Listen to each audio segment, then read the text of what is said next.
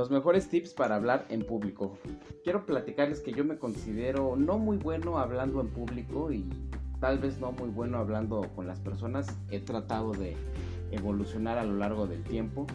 Y antes de presentar a mi super invitada, quiero contextualizar un poco sobre lo que hablaremos hoy. Todos, absolutamente todos, tenemos una imagen. Es inevitable tener una imagen.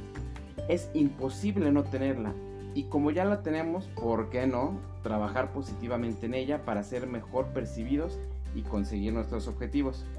Resumidamente, la imagen pública es la percepción unificada de un grupo de personas que provoca respuestas colectivas por estímulos generados.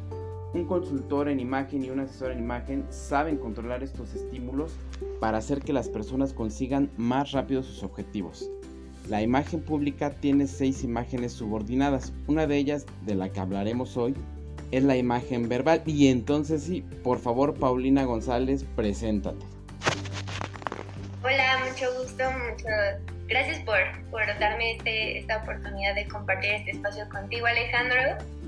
Yo soy Paulina González, estudié en el Colegio de Imagen Pública la licenciatura y me especialicé en la imagen verbal y no verbal. El gusto es mío, Paulina, pues más bien gracias a ti por la confianza. Te conocí en redes sociales, ahí navegando en Instagram, me llamó mucho la atención tu contenido y dije, pues yo soy malo en esto, vamos a darle un enfoque diferente en este episodio al, concepto de este podcast, que eh, es básicamente sobre imagen física, pero bueno, pues qué mejor que aprender de una experta que se especializó en eso. Y entonces empezamos. ¿Cómo fue que te convertiste experta en imagen verbal y por qué decidiste estudiar esto? Pues me he estado convirtiendo porque todavía hay, mucho camino por recorrer, pero eh, realmente me encantó la imagen verbal y no verbal. Tuve una, una materia en la licenciatura de, de este tema, me fascinó, pero realmente fue muy muy genuino el cómo fue que me metí al mundo de la imagen verbal y no verbal, porque saliendo de la carrera yo estaba, la verdad, un poco perdida sobre qué, quería hacer.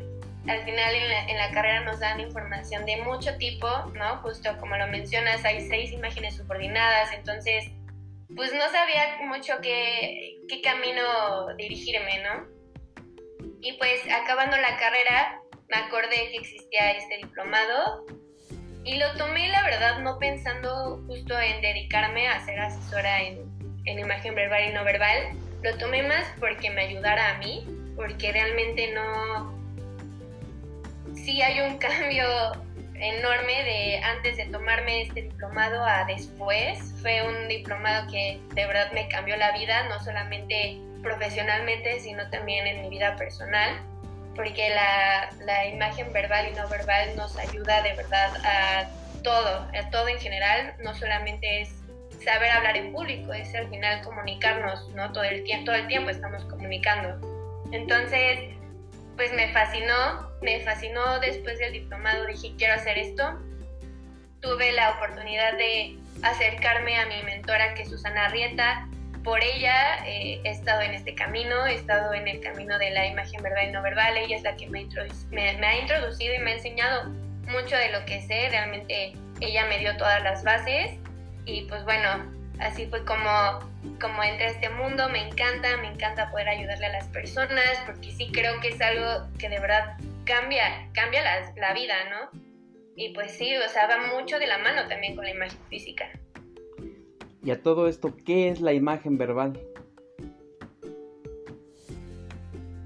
La imagen verbal, te lo voy a decir con mis palabras, es sabernos comunicar. Porque, pues no sé si te ha pasado que a veces eh, estás con una persona y, y obviamente la, apariencia y la apariencia importa mucho, ¿no? Es algo muy importante en nosotros, pero también, y creo que aún más, el cómo estamos diciendo las cosas. Entonces, realmente la imagen verbal es la percepción que tienen las personas de nosotros sobre la manera en la que estamos hablando, en la que nos estamos comunicando. Si una persona es divertida, es muy seria, todo eso va de la mano, ¿no? Entonces, es saberse comunicar, es aprender a comunicarse.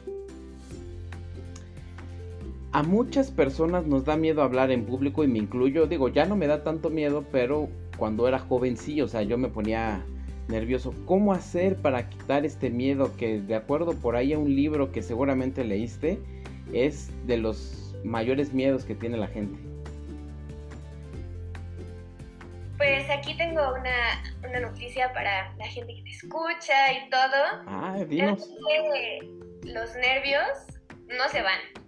Los nervios para hablar en público no se van, para comunicar algo en especial no se van, porque pues, al final es algo, somos humanos, ¿no? Son, son sentimientos y emociones genuinas del ser humano y no se van. Pero aquí me gustaría pues compartirles que creo que es importante cambiar la percepción que tenemos de los nervios, porque creo que tiene una connotación hasta cierto punto negativa.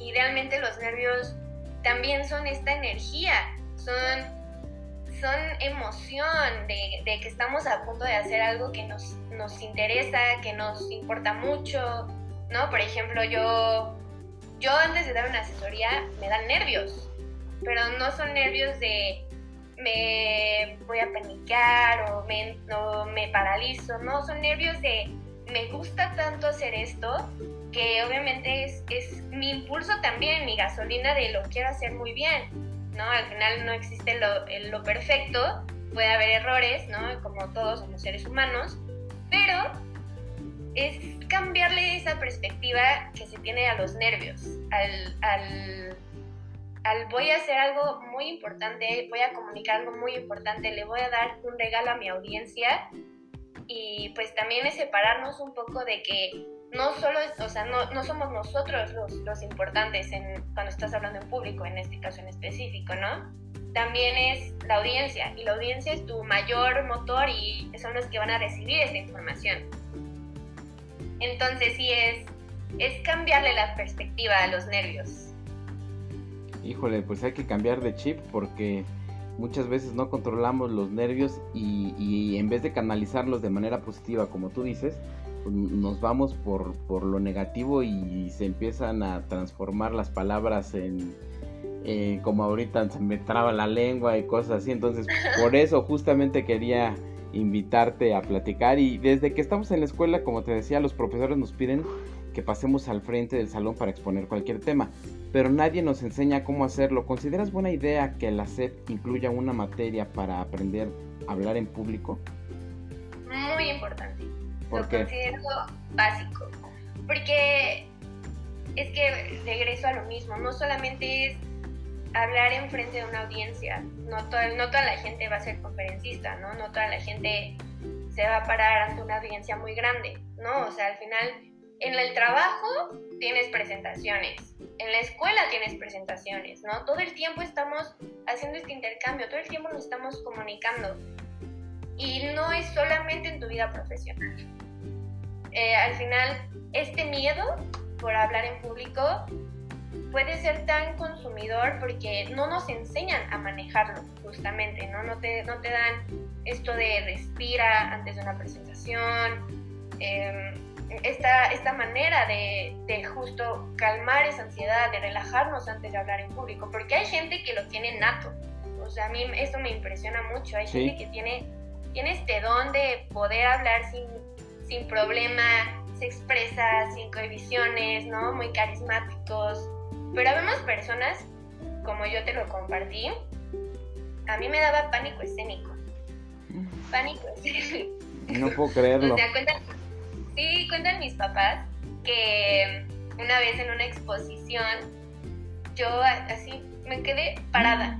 Me quedé parada, yo al parecer mi mente decidió borrar toda esa experiencia no. porque me quedé parada, parada, me puse a llorar, me puse roja, mal, mal, mal.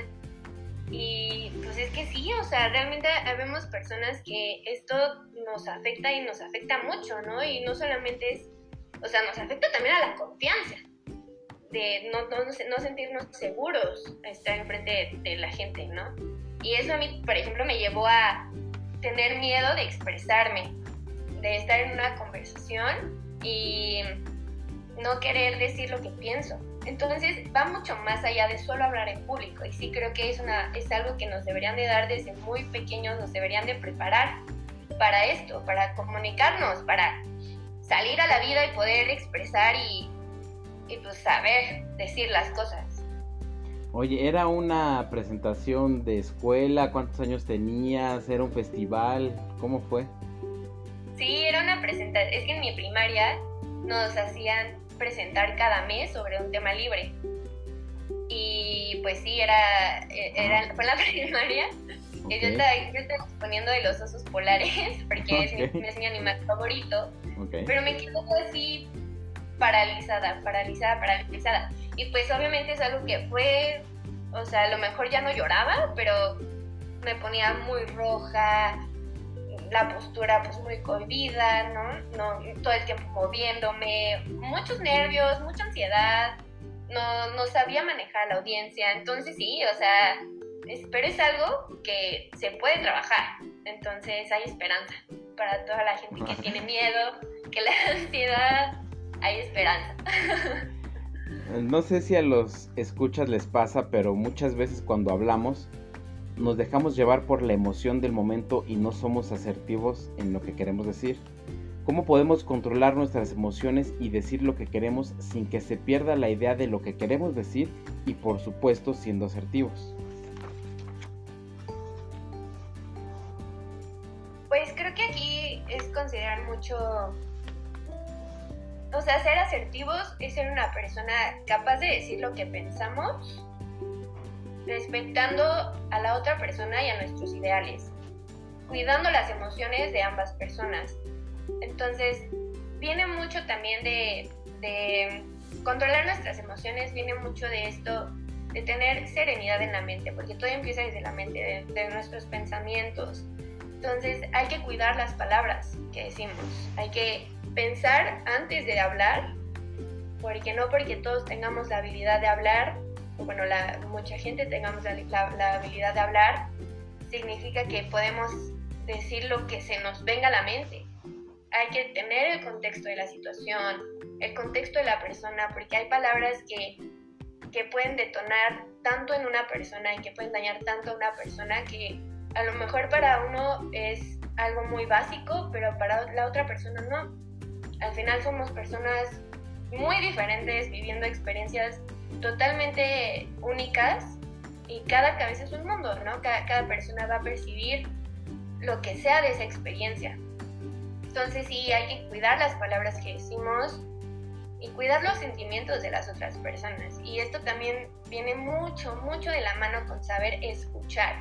Porque así como hay que aprender a comunicar, hay que aprender a escuchar a la otra persona hay, que estar presentes en la situación para poder entender lo que está viviendo la otra persona, poder ponernos en contexto de la situación y no decir cualquier palabra que se nos venga a la mente, ¿no? Es tranquilizarnos también, no, no hablar en un momento, yo sí creo que no hay que hablar en un momento que nos sintamos muy enojados, porque podemos decir cosas que pues no se regresan, ¿no? Ya las dijimos, y a lo mejor ni es algo que, que realmente sentimos, o a lo mejor sí, pero lo expresamos de una manera terrible y así es como se empiezan a dañar las relaciones, ¿no?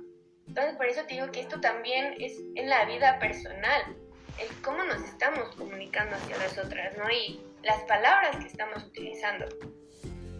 Rayos, eso está fuerte porque muchas veces nos dejamos, como te digo, llevar por las emociones, pero Paulina González, ¿qué hace cuando está muy enojada y quiere decir algo, pero sabe que puede ir a la otra persona? ¿Qué hace Paulina para así, alto, espérame?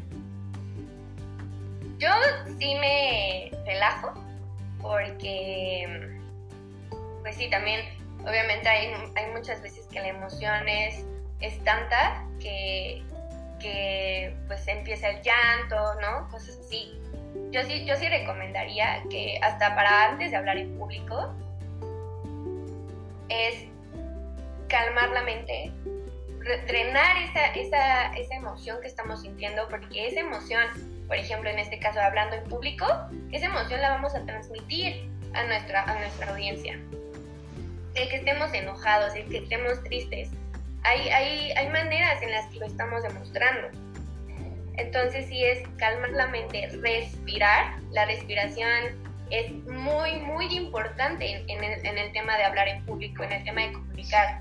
La respiración es básica, nos ayuda para eh, de ahí sale la energía de nuestro, eh, del diafragma, es la, gasolina de nuestra voz, por ejemplo, ¿no? O para cuando estamos muy ansiosos, el respirar es lo que nos va a calmar, nos va a llevar a la serenidad. Entonces yo sí, yo, Corina González, respiro, me relajo, pongo mi mente clara, mi mente en, pues sí, en serena y ya puedo expresarme después. Gracias, tremendo tip. Yo creo que quizá es el más importante de lo que de los que nos has dado y de los que faltan que nos des. Me voy a regresar un poquito a mi a mi infancia, porque te digo, yo este alguna vez estaba exponiendo y tenía la maña quizá de, de tener las manos así como cruzadas y así como tensas y no me movía y yo seguía hablando, ¿no? Ya ni me acuerdo qué decía, pero aparte de la respiración, ¿cómo le puedo decir a mi cerebro? Sin que se distraiga de lo que tiene que decir, que le diga a sus manos, Alejandro, quítate las manos de ahí, haz algo o dónde las debo de poner, ¿qué, qué, se puede hacer? Mira, las manos van literal al costado, al costado relajados, porque las manos salen, de ahí el tener las manos a los costados y relajadas, exacto, sin cruzar los dedos, simplemente tenerlas ahí, nos va a ayudar también mucho más a expander nuestros ademanes, a utilizarlos más controlados, ¿no? Y justo va a evitar que nos estemos tocando las manos, que nos tronemos los dedos. Sí, sí. Pero también, sí, pero también aquí es algo que me gustaría compartirles, es mucha práctica, es un proceso. El hablar en público no es, no es, ah, eh, me das una sesión y mañana soy un experto orador y no, no, no, es un proceso. Oh. sí, es un proceso. Y cada persona tiene su propio proceso, ¿no?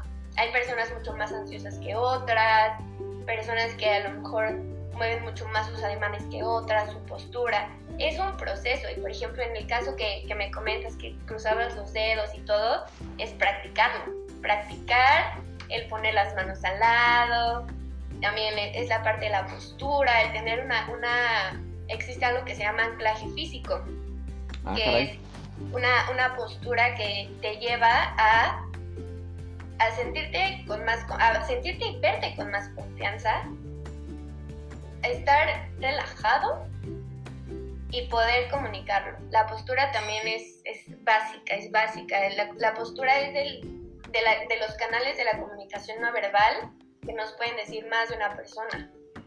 Entonces, tener una postura expansiva, una postura pues erecta, recta, nos ayuda también a, dar esta señal de confianza y sentirnos con confianza. ¿Tiene algo... Perdón, dime. Ah, no, dime, dime. ¿Tiene algo que ver es esto que dices del anclaje físico con la postura que tienen los presentadores de programas de televisión? Sí, pero también varía un poco. Pero sí, es, es, es, son anclajes básicos para estar, porque pues ellos normalmente siempre están parados rectos. También les dan, sí. según mi conocimiento, les dan como clases de esto. Pero, pero sí, hay un, hay un, la postura de, de el anclaje físico es, es el cuarto para las dos pones los pies en, como el reloj cuarto para las dos. Ajá, como edecán, más o menos. Ajá, más o menos, más o menos. Ok. Las piernas un poquito separadas, brazos al costado, eh, los ojos pues para atrás, imaginando, imaginando que un hilo nos está jalando desde la, desde la parte más alta de la cabeza hacia arriba así puede ser una postura de, anclaje em, eh, física y que te sentir bien los pies en la tierra.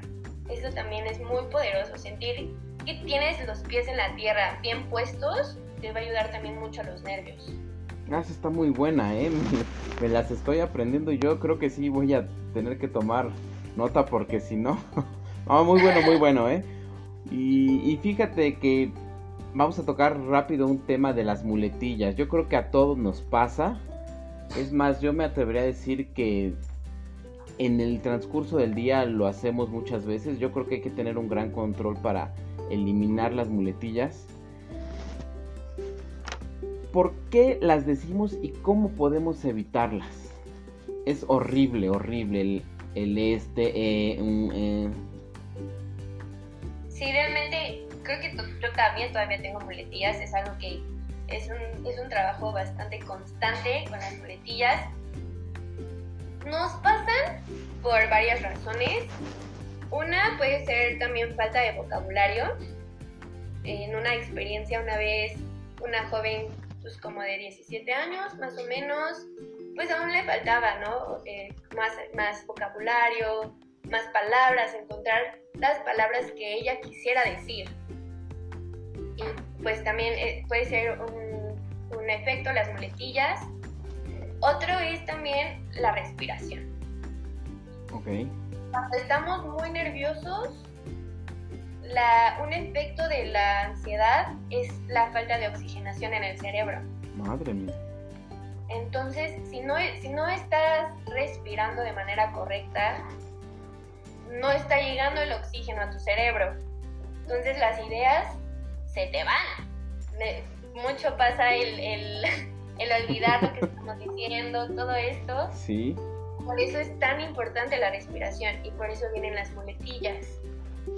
Porque no tenemos la idea tan clara. Pero una manera de contrarrestarlo justamente son las pausas las pausas cuando estamos hablando pueden ser mm, de nuestros mayores aliados porque de la pausa, con, una pausa puedes ayudar a tu audiencia a entender mucho más lo que estás diciendo. Con una pausa puedes ayudar a tu cerebro a estar presente, a regresar a ese momento. Justo, por ejemplo, si viene, viene una muletilla, haces una pausa, obviamente no es una pausa de tres minutos, pues no, ¿verdad? Pero pero unos cuantos segundos y dices tu siguiente idea. Ayudas a que el cerebro regrese, ayudas a que esté en constante movimiento y, y tenga este oxígeno necesario para poder decir e hilar las palabras. Yo creo que este tip lo voy a aplicar desde ya porque neta que a mí se me ve el tren. Se me va, ya no lo alcanzo y entonces ya no sé qué estoy diciendo y quiero decir algo. Y ¿qué iba a decir? Y entonces así me quedo. Y entonces justamente como dices, luego salen las muletillas. Pero yo creo que, como, como dijiste, la, manera de respirar y respirar es, la clave y justamente es lo que, lo que voy a hacer. Gracias, Paulina, por esta línea asesoría. También hay otro, hay otro tip que es grabarse. Es que también te digo, es mucha práctica el, el, aprender a comunicarnos es mucha práctica. Como asesora, obviamente es mi responsabilidad y, poder ayudar, pero tiene mucho que ver también de la persona. Si quiere practicar, atreverse a hacerlo, es mucha práctica. Y otro tip es también grabarte. Eh, tienes una, tienes una oración que estás diciendo, a lo mejor un discurso, lo que sea, te grabas y escuchas. Lo mejor sería grabarte unos, una oración, dos oraciones. Te grabas, la escuchas, te grabas normal, como si lo estuvieras diciendo normal. La escuchas y si hay muletilla, lo, lo repites. Si hay muletilla, lo repites y así sucesivamente. Es mucha repetición, mucha repetición, hasta que se te va la muletilla híjole, pues te... Es más, yo creo que este episodio debió de haber sido el primero porque los primeros episodios que grabé justamente me pasaba eso. Me grababa, me escuchaba y no me gustaba algo, algo me trababa, algo hacía que pronunciara mal y entonces, es más, yo creo que de los primeros me tardé como quizá unos 20 minutos en siquiera grabar en principio.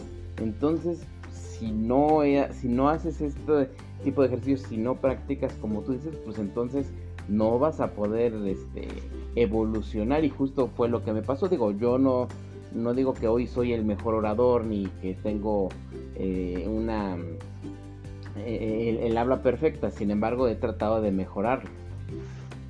Sí, no, y obviamente con tu podcast y estar en constante, te digo, en constante, pues sí, exposición al hablar, el que atrevernos, porque es, es, hablar en público y comunicar, comunicarnos es, es, es algo que nos pues nos, nos, hace sentir vulnerables. Al final estamos expuestos, ¿no? Estamos expuestos a muchas cosas, pero es atreverte, atreverte y también es mucho quitarse esa pena de, de dar vergüenza, cosas así, porque es quitarte la pena y atreverte, lanzarte a hacerlo. Y fíjate, te voy a confesar un secreto justamente cuando yo era niño me daba pena hablar. Yo no le hablaba a las personas y yo le decía a mis familiares, oye, dile a tal que haga tal o que lo que lo que tuviera necesidad se lo pedía a algún a alguien a quien no me daba pena hablarle y fue fue complicado porque a lo largo de los años se me fue quitando, pero tampoco fue que de un día para otro dije, ay, sí, ya le voy a hablar a todos y no me va a dar pena. Hoy la verdad es que no me da pena hablarle a nadie, incluso a veces hasta peco de hablar de más con las personas y, estar platicando y, y, quizá en algunas ocasiones distrayéndome y perdiendo el tiempo cuando tengo que hacer cosas importantes. Pero sí yo creo que es muy importante practicar, yo vuelvo a lo mismo, yo creo que sí tendría que haber una el hacer tendría que darnos clases de esto, básicas, muy básicas, y hasta de finanzas, ¿por qué no? Pero bueno, ese es, es otro tema. Oye, y pasando ya al ámbito laboral, esta pregunta está complicada, ¿eh? Dinos algunos tips para convencer a nuestros jefes, por ejemplo, para pedir un permiso. ¿Necesitaremos aplicar alguna estrategia? Claro, claro. Aquí es mucho también ser muy observador. Obviamente, cada uno conoce a su jefe, ¿no? Todos sabemos hasta qué punto llegarle, cómo es, en qué momento llegarle, ¿no? Es como lo ves muy enojado, obviamente es el peor momento para pedirle un permiso, es ser muy observador y, analizar también el comportamiento de tu jefe. Y es mucho también ver su comunicación no verbal, ¿eh? qué tan cerrado está, qué tan abierto está el diálogo, todo eso, todo eso lo, puedes ver con, con su comunicación no verbal. Pero yo creo que si les pudiera dar un tip, sería primero relajarse. relajarse antes de entrar a pedir el permiso, no, que no sea una decisión súper abrupta. No, relajarse, justo respirar y entrar con una postura de confianza con los hombros atrás, sonriendo, porque la sonrisa también es, es un antídoto para la ansiedad. De hecho, con una sonrisa uno también se puede sentir de, ah, todo está bien, estás mandando este, esta sensación al cerebro de, ay, estás feliz, todo está en orden, ¿no? Y también es, es, el canal que nos abre la, la comunicación con las otras personas es, es automático. Si tú ves a una persona sonriendo y todo, te dan ganas de entrar a la plática, ¿no? Es como cuando una persona está en la calle y va pidiendo direcciones, pues la persona que se ve como más amigable, como sonriente, es a la persona que te le vas a acercar, no a la persona que está todo serio, ¿no? Todo así de odio la vida. Pues es más a la persona que, que se ve con un... Es que todos sabemos de comunicación no verbal, aunque, aunque pues, eh, habemos personas que nos metemos mucho más al tema que otras, todos lo sabemos porque todo el tiempo estamos percibiendo esas, esas, esas sensaciones, esos estímulos. Entonces uno sabe, uno siente cuando se le puede acercar a una persona o no. Entonces, si tú ves que tu jefe está con una, lo sientes, lo percibes de, ah, es el momento para platicar con él, pues te acercas. Llegas con una postura de confianza, te sientes, te sientes con confianza, sonriendo y, por ejemplo, si te vas a sentar y quieres tener tu postura todavía con un anclaje también físico, puedes estar, si, si alcanzas en la silla, porque hay sillas mucho más altas que otras y todo, que el coxis esté pegado a la silla, al asiento y al respaldo de la silla. Esto va a hacer que sigas teniendo una postura, una postura derecha y con los pies en la tierra, que es muy importante. Tener los pies bien puestos en el suelo te va a dar ese anclaje físico que necesitas. Y en oh. caso de que no lo alcancen, que se hacen un poquito para adelante con los pies en, el suelo. Lo importante es tener los pies en el suelo. Y eso te va a ayudar a, tampoco te vas a cansar y vas a seguir teniendo una postura, pues no quiero decir correcta, pero sí. Una postura amplia, una postura... Pues adecuada. adecuada. Y otra, otro tip, ya metiéndonos un poquito más al discurso, sería apelarle también mucho a las emociones. Al final somos, somos seres humanos, todos tenemos sentimientos, todos tenemos, todos nos regimos por emociones. Entonces, apelarle a las emociones, llegarle como a lo mejor por un, por un sentido un poquito más emocional de, oye, es que fíjate que, que mi abuelita está muy grande, quiero pasar este cumpleaños con ella porque va a haber una fiesta, le van a hacer una fiesta muy especial para la familia. Llegarles por el tema de, las emociones, pero también algo como un... Me, comprometo a, echarle más ganas en, la siguiente semana, voy a, no me voy a retrasar en nada, ya tengo todo, todo claro, todo lo que voy a necesitar para entregarte en el trabajo, ¿no? O sea, que sea un, ganar-ganar, no solamente que sea un, tú como, como, pues sí, como persona que está pidiendo este permiso, eh, es el único, la única persona que va a ganar, no, también la otra persona tiene que ganar algo de, esto. Entonces así sería como, como yo, yo llegaría a esa persona, a mi jefe este punto lo considero súper importante, entonces voy a recapitular. Paso número uno, relajarse. Paso número dos, sonrisa para abrir canales de comunicación. ¿Correcto? Paso número tres, anclaje físico en la silla. ¿No, ¿No me brinqué uno? No. Ok. Relajarse, sonrisa, anclaje físico dentro del anclaje físico, los pies sobre la tierra. Sí. Siempre, siempre sobre la tierra, firmes, sin cruzar pierna. Y ya en el, como dijiste, ya en el tema del discurso, apelar a, las emociones, hablar con el corazón, siempre y cuando sea verdad y no, nos, no estamos diciendo alguna mentira. Y esos serían los cuatro, serían los cuatro, ¿no? ¿Y ya, no, ya no me faltó ninguno? No. También otro truquito que se puede hacer con el cuerpo es hacerlo un poquito para adelante. Ah, ¿por qué? Un poquito. Porque das esta sensación de que, pues como que, bueno, también está la cercanía, ¿no? Que, se tiene con el jefe, no, no es como que te vas a, acercar así tanto, pero hacer un poquito más adelante la espalda puede hacer como que estás mucho más interesado en la plática. Das esa sensación de que estás atento a la plática entonces también podría, podría funcionar. Ok, ok, entonces, y me regreso a la parte importante. Hablar con el corazón y desde el corazón. ¿Sí? ¿Lo, lo podría resumir bien así? Sí, completamente, completamente. Perfecto. En tu experiencia, ¿cómo es que la imagen verbal te ha ayudado a conseguir tus objetivos? Un ejemplo.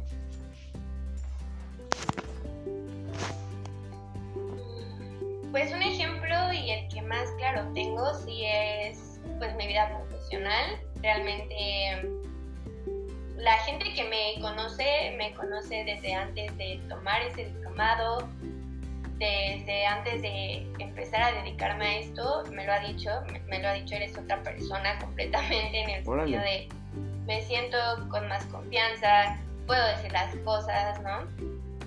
Y creo que va, va afectando mucho tanto a mi vida profesional como a mi vida personal.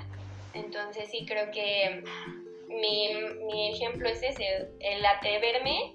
Yo, o sea, te lo digo en serio, yo no me hubiera imaginado hace dos años estar en redes sociales. No me lo hubiera imaginado. ¿eh? ¿Por qué? Por tu forma de ser. Ah, sí, o sea, creo que nunca he sido una persona introvertida. Me gusta socializar, me gusta tener interacciones con la gente y todo, pero, pero sí era muy cohibida, era muy penosa.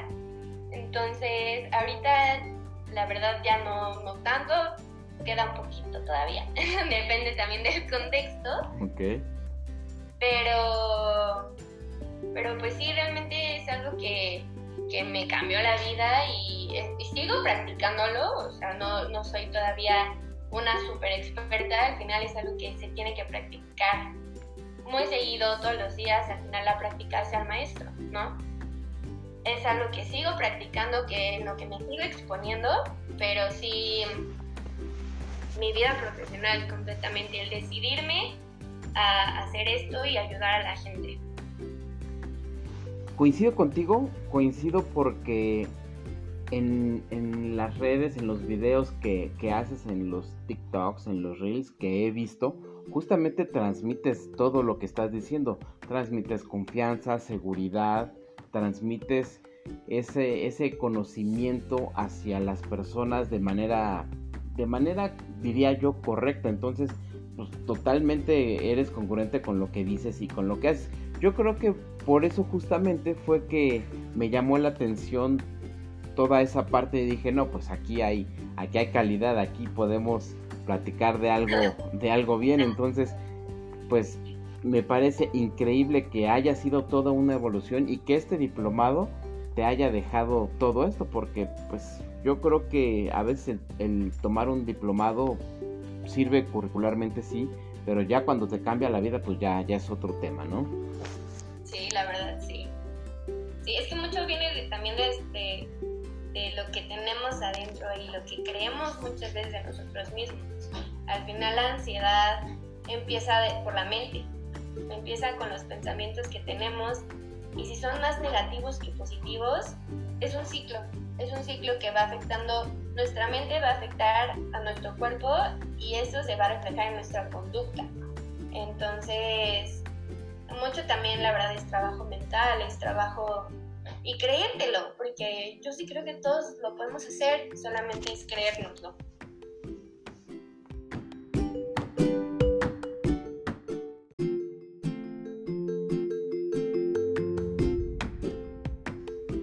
Ya estamos en la, en la última parte de esta plática, de esta interesante plática. Y me gustaría hacerte esta pregunta. ¿Qué opinas de esta frase? Verbo mata carita. ¿Cierto o no es cierto? ¿Por qué?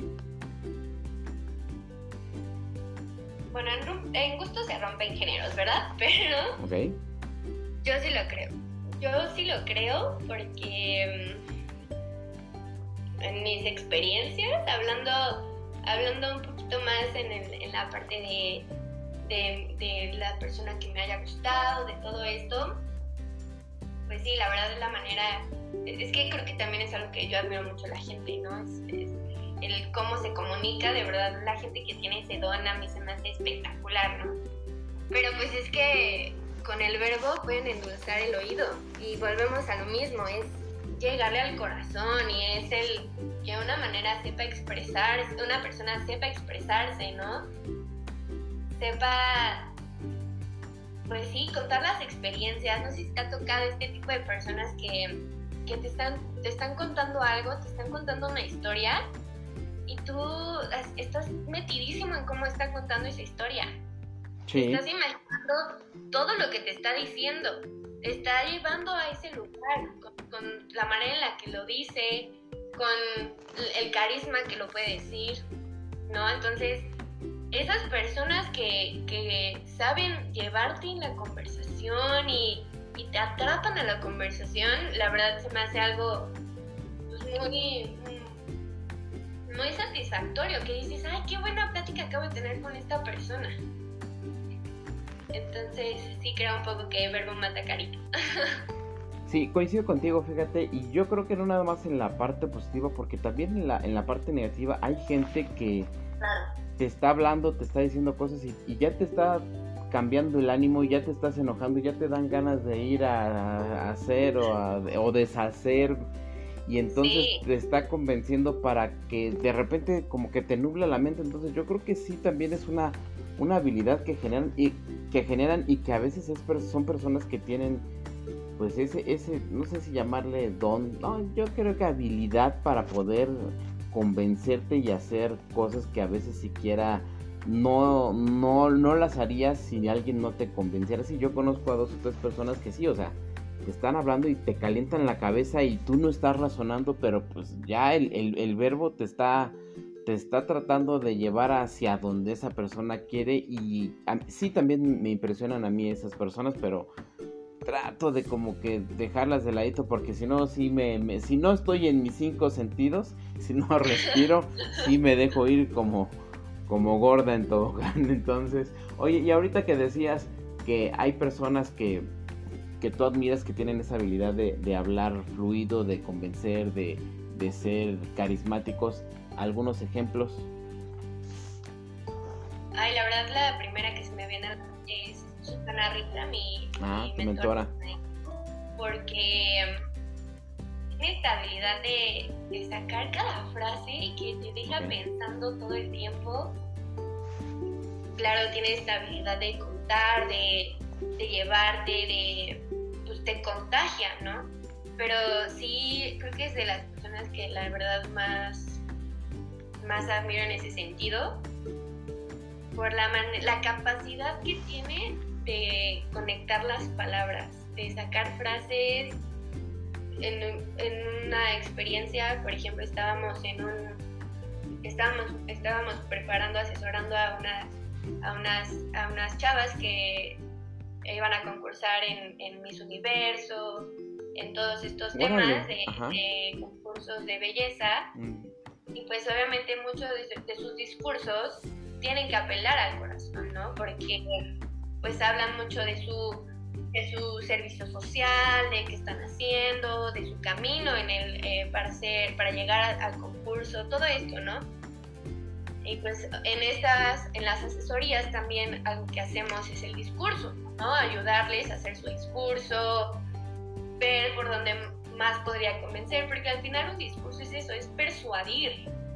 Sea bueno o mal, ya hay cada quien decide, ¿no? Pero un discurso es persuadir a las personas, influir en su manera de pensar, cambiar a lo mejor la manera de pensar de una persona, ¿no? Entonces, sí, yo creo que es la persona que primerito se me viene a la mente. Híjole, ahorita que dijiste ese ejemplo de preparar discursos para eh, mis, mis México, mis universo, no sé, no sé para, para quién, pero no, y, ni nos digas. Se me hace súper interesante porque, corrígeme, pero creo que eh, algunas personas creemos que las personas que llegan a, a concursar pues no les gira muy bien la ardilla, se van más por, por la belleza física. A lo mejor yo estoy equivocado y a lo mejor estoy diciendo tonterías, pero muchas veces en los, en los discursos quedan, en mi, en mi opinión, digo, tampoco es que yo sea un experto y me la pase viendo ese tipo de concursos, pero pareciera que pues, son un tanto superficiales y son un tanto como que su idea no, no o, su discurso no es tanto tan inteligente como para persuadir a las personas. Entonces me parece súper interesante esa parte a la que te dedicas. Sí, no, no, la verdad es que creo que ya es algo que se ha cambiado mucho de los concursos de belleza. Ya no, al menos en mi experiencia, ya no es esta parte superficial. Yo que he tenido la oportunidad de convivir mucho más cerca con, con estas mujeres, son mujeres muy enfocadas, muy preparadas y sus discursos justamente es evitar eso, ¿no? Evitar que se crea que un concurso de belleza es nada más superficial y nada más es que estoy bonita y ya, o sea, la verdad apoyan cosas bien padres.